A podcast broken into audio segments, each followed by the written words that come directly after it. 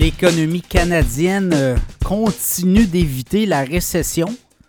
On a eu les chiffres pour le quatrième trimestre de l'année 2023, donc les trois derniers mois de l'année, et qui confirment que l'économie canadienne a progressé de 1% C'est important parce que les, euh, les données qu'on avait au troisième trimestre de l'année nous indiquaient qu'on était en solde négatif, c'est-à-dire qu'on était en, en, croissance négative de 0,5% Et là, si on avait eu une croissance négative pour le quatrième trimestre. On était techniquement en récession. Ce qu'on a au Québec d'ailleurs, on est techniquement en récession. L'économie québécoise euh, roule encore moins bien que celle du Canada.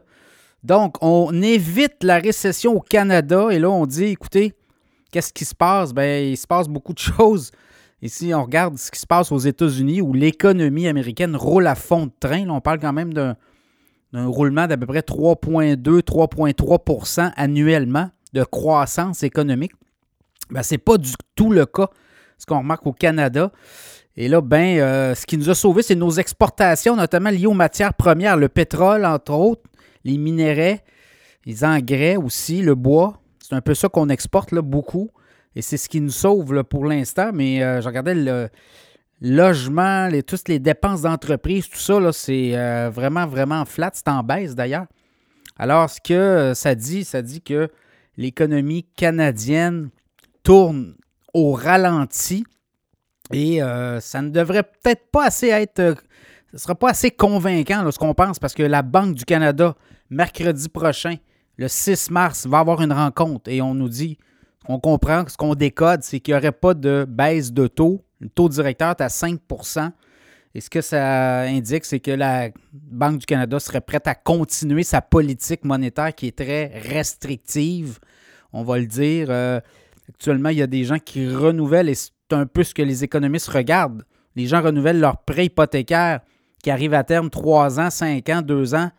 Et là, on renouvelle, on était à 1,5, 2 et on renouvelle à 6, 7, 5, 6, 7. Donc, ça fait des hausses de quoi de paiement 800, 900, 1000 dollars par mois de plus. Donc, on dit que c'est 30% des budgets de moins dans le dollar discrétionnaire, dans le dollar euh, disponible. Donc, ça réduit beaucoup les dépenses des consommateurs et les revenus des entreprises par le fait même. Donc, euh, voyez-vous, on est impacté. De l'autre côté, en signant des prêts très élevés pour les entreprises, bien, on est dans des coûts d'emprunt qui explosent, des revenus qui stagnent ou qui baissent. Donc, voyez-vous, là, ça fait une pression des deux côtés autant du côté des entreprises et des consommateurs. Et on nous dit qu'à la Banque du Canada, tout va bien.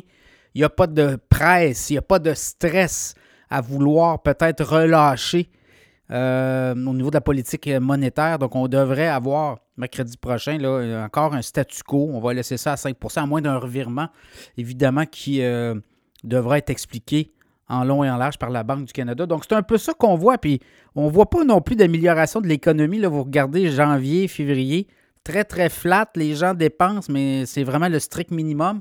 Et là, ben, quand on renouvelle nos hypothèques, ben, c'est des coûts de 30% de plus que le paiement euh, du mois dernier. Donc, ça fait en sorte que ça limite beaucoup les dépenses. Donc, on doit s'attendre encore à quelques mois comme ça. On nous dit que les baisses de taux pourraient être annoncées peut-être en avril, mais je pense qu'on y va plus pour le mois de juin, le mois de juillet. Là, je regardais le, les euh, économistes canadiens ont révisé encore leur euh, pronostic. On était très mois de mars et là, avec toute cette inflation qui colle, 2,9% le mois dernier, oui, elle baisse, mais elle ne baisse pas si rapidement que ça. Et on veut être sûr que l'inflation ne reviendra pas hanter. Il s'agissait que le baril de pétrole reparte vers le haut. Puis on le voit, le baril de pétrole là, reparti vers les 77, 78 pourrait atteindre les 80 éventuellement.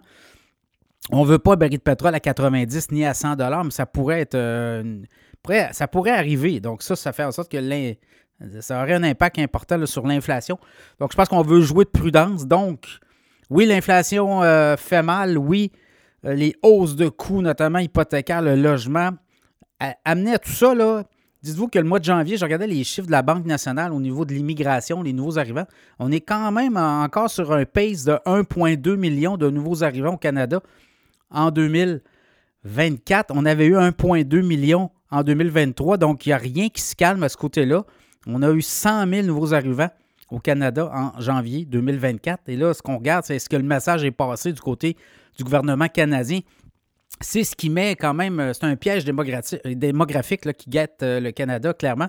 C'est ce qui met de la pression. Les logements ne sont pas disponibles, les gens arrivent, il n'y a pas de logement, donc on loue nos arrivants des chambres d'hôtel, les chambres d'hôtel explosent. Donc, vous voyez, un peu tout ça prix des logements qui a explosé. Il n'y a pas de construction aussi. Les taux d'intérêt sont élevés. Les constructeurs euh, n'ont pas non plus beaucoup de, béquilles. On met beaucoup de freins dans les municipalités.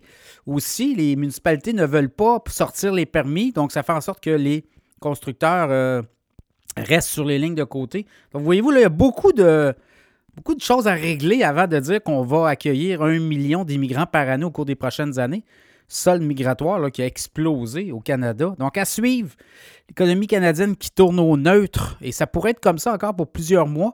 Évidemment, le signal, ça va être les baisses de taux. Lorsqu'on va commencer à baisser les taux, vous allez voir, il va y avoir une détente. Et euh, là, il pourrait avoir des capitaux, pour avoir les investissements exploser. L'immobilier va repartir de façon importante aussi. Donc, voyez-vous, c'est ça qu'on. On ne veut pas euh, que ça reparte trop vite pour recréer de l'inflation encore et là, recommencer à remonter les taux, voyez-vous, là, ça serait une spirale infernale. À suivre, mais l'économie qui évite, l'économie canadienne, qui évite la récession.